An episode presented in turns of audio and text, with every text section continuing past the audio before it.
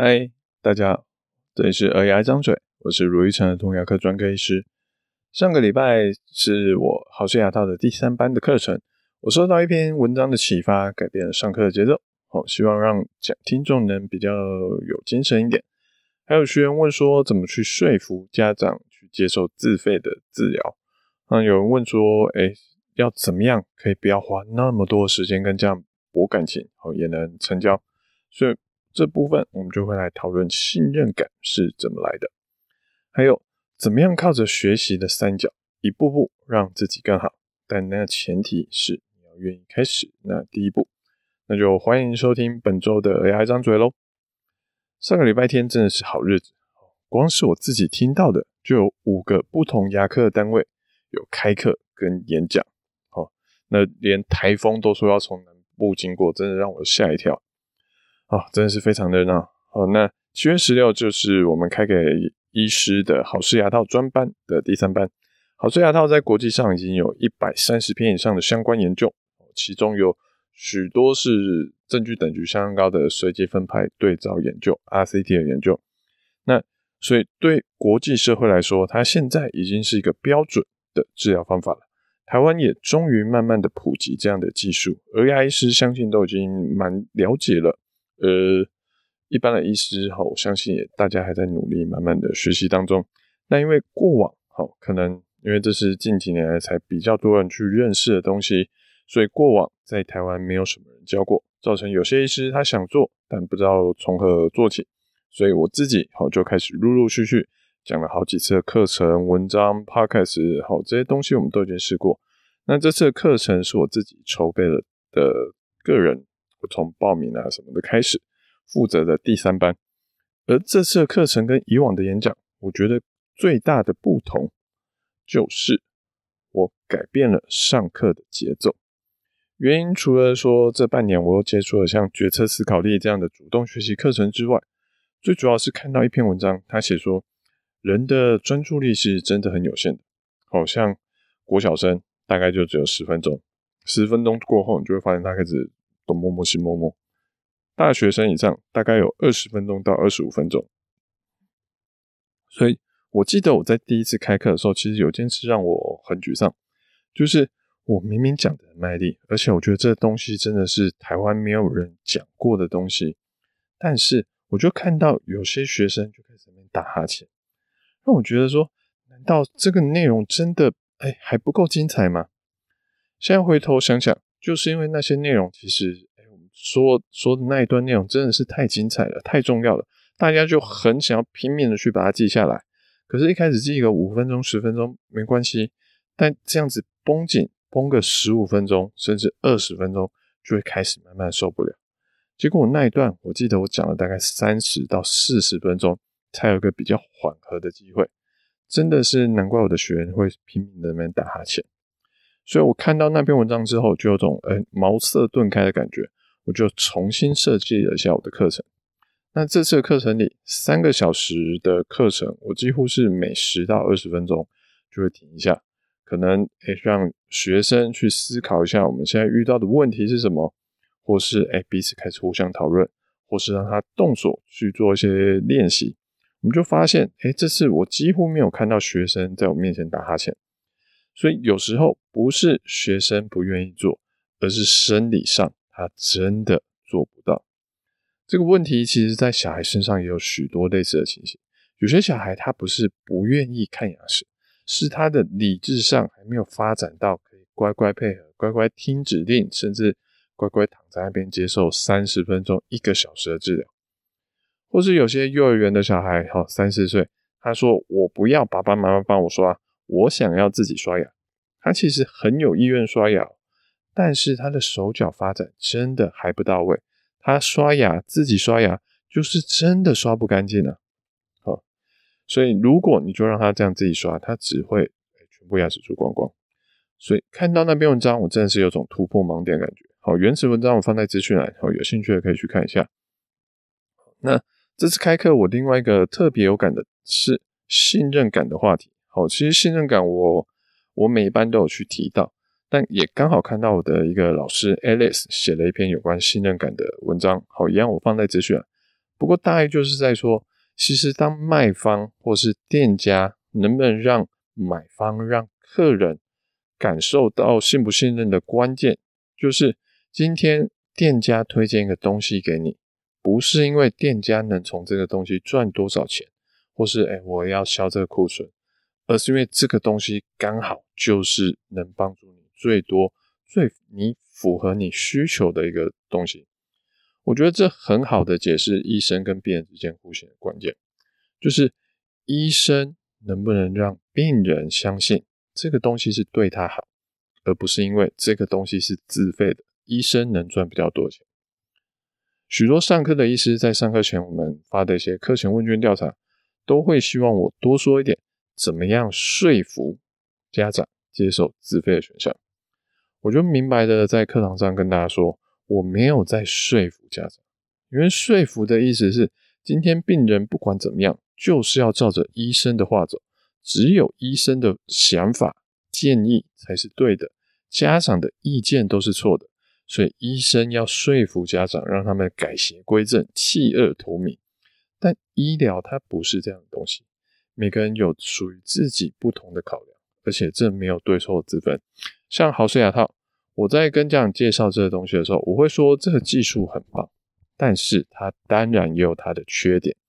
一个是跟健保的补牙齿比起来，它是自费的，而且会高上许多。另外一个就是它只有银色不锈钢的牙套可以使用，所以有些家长会觉得不好看。那考量费用或是考量美观，这东西并没有对错，每个人真的有些人在意，有些人不在意。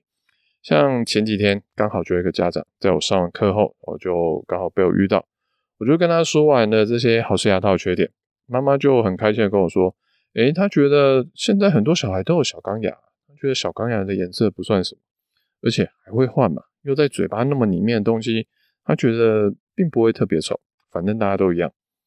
那费用部分，当然每个人都爱钱，可是妈妈说，诶，我觉得更重要的是让小孩看牙的过程比较舒服。这才是最重要的吧？钱不钱，那是相对次要的东西啊。所以这两个豪氏牙套的缺点，在这位妈妈身上都不在意。妈妈在意的部分是小孩舒不舒服，有能不能呃轻轻松松的做完治疗。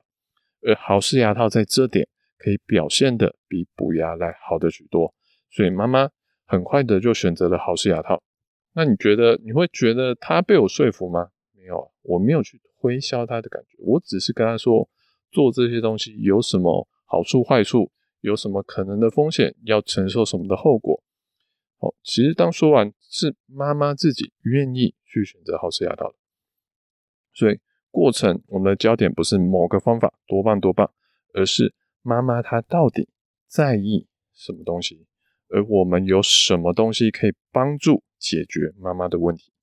这种以病人、以家长为中心的利他的想法，就是信任感的关键之一。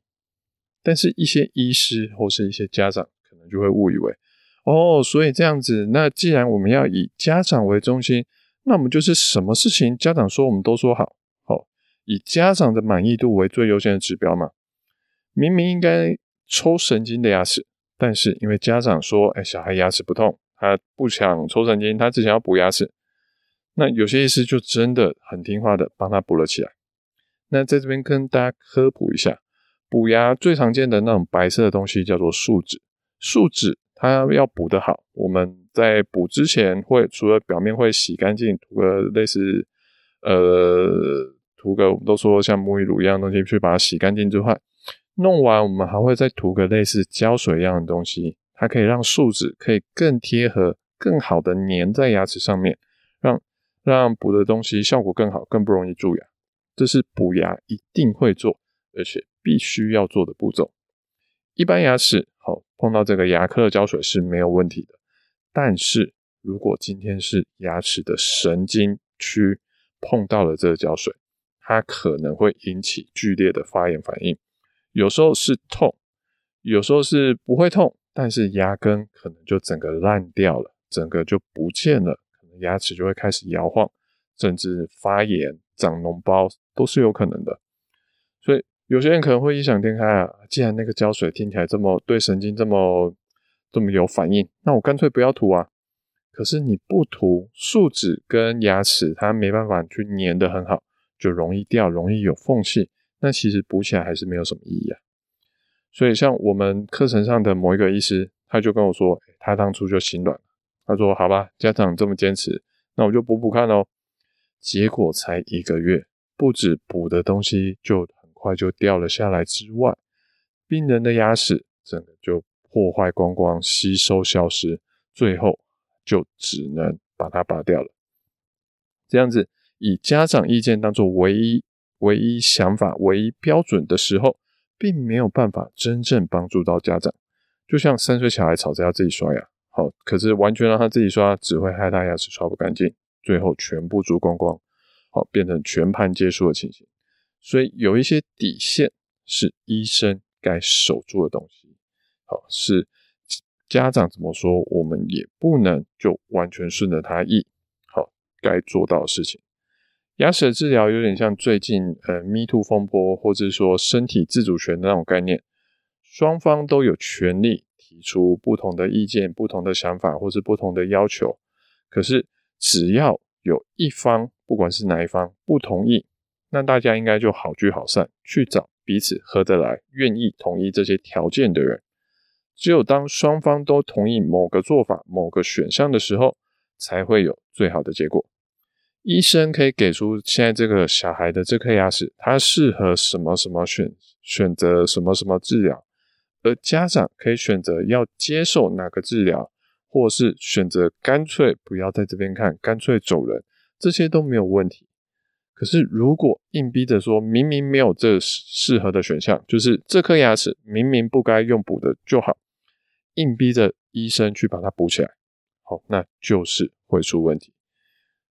好，所以让我们刚刚提到的那颗牙齿，明明抽神经加牙套就可以顺利治好的治疗好，可是因为家长强烈要求，他可能以为啊，反正补了掉了再说嘛。真的，我试过了不行，再抽神经就好了。可是这颗牙齿它直接哎牙根吸收，它跳过了可以抽神经的这个阶段，直接进入了要拔掉的状况。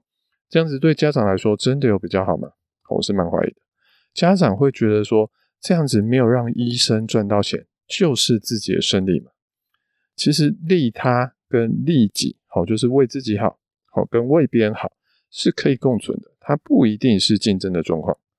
可是如果只追求你赢我输，好，就是我不要让你赢，我只要全部都是我什么都要赚，最大的牺牲品常常就是小孩子。所以对家长来说，我的建议好是不要听到医生提到自费的选项就开始进入防卫状况，觉得医生是在推销我的。你可以问问看医生说，哎，这些治疗方法跟其他可能费用比较低或是健保就给付的方法差别在哪里？好处坏处有什么？有什么可能的风险？好，万一出问题了，哎，我们可以怎么做？再去判断这些东西适不适合你，有没有解决掉你最想要解决的问题？然后再考虑你想要选择哪个做法。那最后跟大家提醒，好，是我们在课堂上也有提到的一个学习三角的问题。我相信来上课的医师或是听 Podcast 的各位听众，他都是对学习新知有一定热情的人，不然干嘛花这么多钱来上课？不然干嘛不听一些轻松的音乐就好了？哦，为什么还要特别来听 Podcast？而我自己呢，好，不管是开课也好，或是录 podcast 也好，我的目的都是一样的。重点不是我自己，好，卢医师本人懂多少，而是听众学员能不能因为我的课程、我的 podcast 去做出一些改变，能让它变得更好。当听众觉得我说的很有道理，但他平时在做的事情还是没有改变，他还是让三岁的小孩自己刷牙，或是诶，听众学员。笔记做的很勤，投影片一一张一张的拍回去，觉得哇，卢医师投影片做的真漂亮，哇，做的内容很重要，赶快拍回去。但是，哎，照片就这样一直躺在手机里面，可能回去看的时候，都已经忘记他卢医师他当初的重点是什么。这种这种时候，当学员没有真正去尝试去做出，比如说这次课程，学生听完之后连一颗好式牙套都没有做，那我就会觉得。这就是我的问题，可是这就不是我能决定的部分。需要大家好，不管是听众也好，或是各位学生也好，大家自己愿意去做尝试，去做改变，这我觉得这才是真正有意义的事情。不然我们就算学了很多，没有去应用的话，学习的知识终究只是知识。那我们刚刚提到一个学习三角的东西，它就是在强调，当你学会了，虽然你一开始没有经验，可能做不好，可是你就做做看嘛，试试看嘛，试了你才知道说，诶，有些东西呃想的跟做的可能有不一样，我会遭遇到什么挫折，我去检讨我刚刚做出来的效果，诶，是哪边需要改进的。然后在小范围，慢慢的一步一个一个角度一个方向，慢慢的去做调整。我不用说一次就就把它改好，说要求自己下次第二次就要做到完美。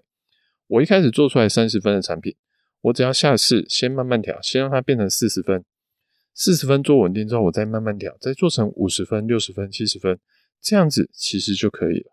好，借由这样子一次次的刻意练习。然后及时的回馈检讨，然后做出小小的改变，改变完再去重新再练习一次，这样子一步一步的循环，我们就会做得越来越好。就像帮小孩刷牙，我们不用要求小孩一下子就能乖乖的被我们刷牙，但只要想办法让他可以哭的少一点、短一点，可能就是我们小小的进步。也许有一天他在给你刷牙的时候，他就再也不会哭了。可是你不让他。从哭着刷牙开始，他就永远到不了那一步。希望大家不管是在学习上，或是在跟小孩的相处上，都能达到这样的状态。那复习一下今天的三个重点：第一个，好，注意生理上的限制，有时候不是不愿意，而是真的做不到。第二个，信任感的来源在于利他，好，但是利己跟利他是可以共存的。重点是我们追求的目标。到底是什么？